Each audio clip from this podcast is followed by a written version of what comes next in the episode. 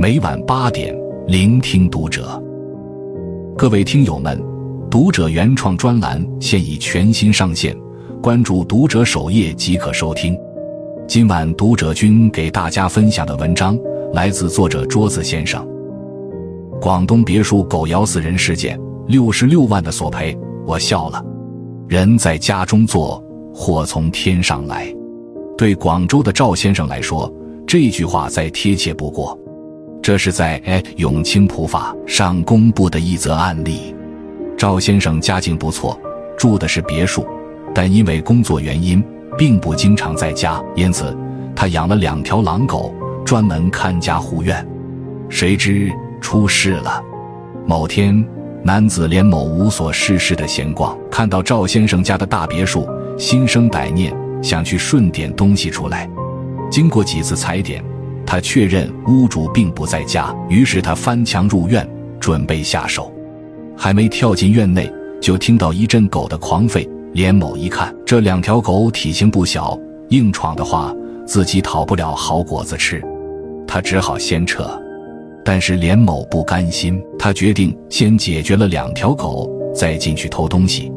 他弄到两根骨头，在上面抹上毒药，扔进院内。然后在一边等着药效发作，等了一二十分钟，连某感觉狗已经没动静了，赶紧翻墙进去，发现地上两条狗果然一动不动。连某心中大喜，跳进了别墅院内，准备大展拳脚。没想到两条狗听到动静惊醒过来，发现连某这个不速之客，迅速向他扑过去。一时间，狗叫声、连某的惨叫声。惊动了周围的邻居，等人赶到时，连某已经倒在血泊中，后经抢救无效死亡，可谓偷鸡不成蚀把米。虽然是连某自己入室盗窃造成的后果，但他的家人不干了，他们要求赵先生赔偿六十六万元。这种索赔要求对于赵先生来说纯属无妄之灾，他觉得十分无语，来我家偷东西。还在我的别墅出了事，把一栋豪宅变凶宅，竟然还要我赔偿。考虑到毕竟是一条命，赵先生出于人道主义，决定补偿四万元。双方多次协商，根本达不成一致。连某的家属反而将赵先生告上法庭，他们不仅要六十六万元赔偿金，还要赵先生承担刑事责任。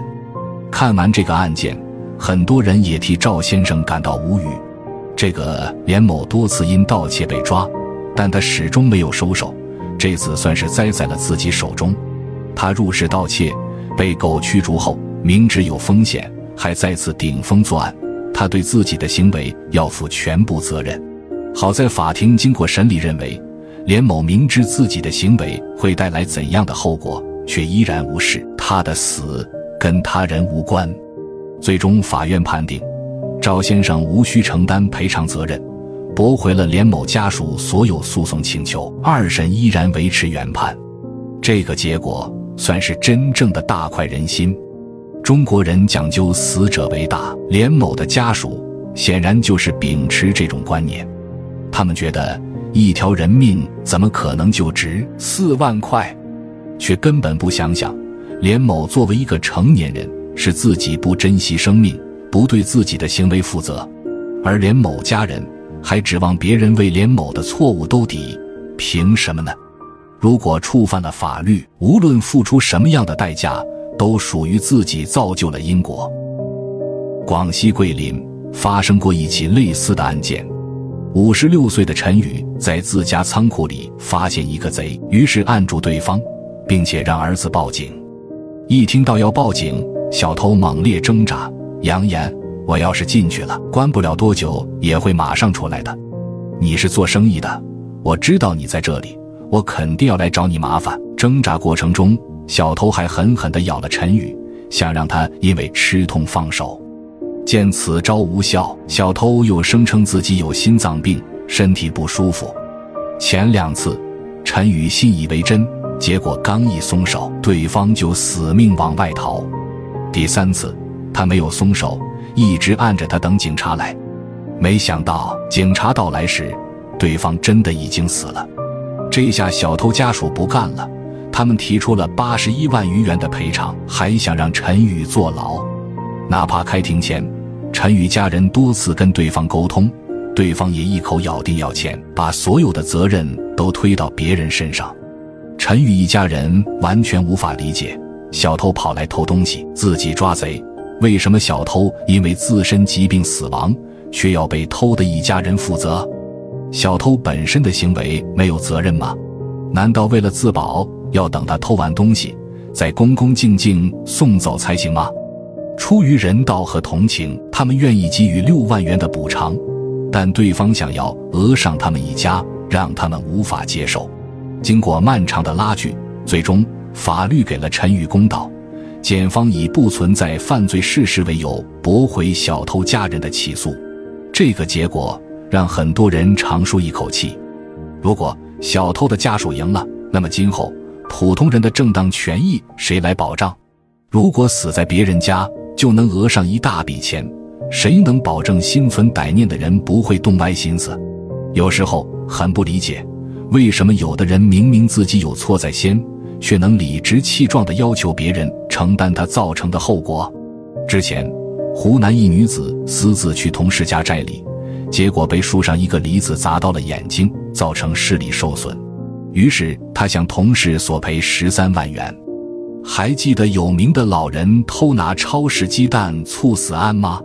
老人在超市偷鸡蛋，离开时被超市工作人员阻拦后，突然情绪激动倒地猝死。家属把超市告上了法庭，索赔三十八万元。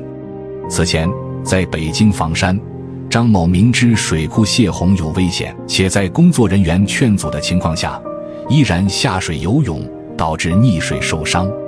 于是张某向水库索要赔偿。一名老太太自己下车后摔倒，被好心的公交车司机送去医院，结果老太太家属讹上了司机。类似的事情发生的太多了。这种典型的“我若我有理，我老我有理”的势力频出，究其原因，就是这些人自己践踏规则，一旦受了伤害，就开始找人背锅。这种巨婴般的想法。是将自己所有的责任都转嫁到别人身上。好在法律给他们狠狠上了一课。那个被梨砸伤的女子，法院驳回了她索赔的要求；而老人偷鸡蛋猝死案，最终判定超市不用承担责任。溺水的张某、讹诈的陈老太，最终都要为自己的行为付出代价。法律没有惯着他们。这种巨婴心态。是如何养成的？说到底就是极度自私。他们不谈自己的责任，抱着有枣没枣打三竿子的想法去索赔，去无理取闹。成功了，自己能得一笔钱；没成功也不亏。而面对这些人的胡搅蛮缠，确实存在一些人和组织秉持大事化小、小事化了的心态认栽，让这类巨婴尝到了甜头。也在无形中助长了这些歪风邪气，大众对此深恶痛绝。我们的社会提倡扶助弱者、尊老爱幼，但一切都有个前提：如果仗着自己弱就肆意攫取别人的东西，这样的弱者值得同情吗？如果仗着年纪大就理所当然侵害别人的权益，这样的老人值得尊敬吗？答案是否定的。如果不讲理，闹一闹，正义的天平就偏向他们，那谁来保护真正遵纪守法的人？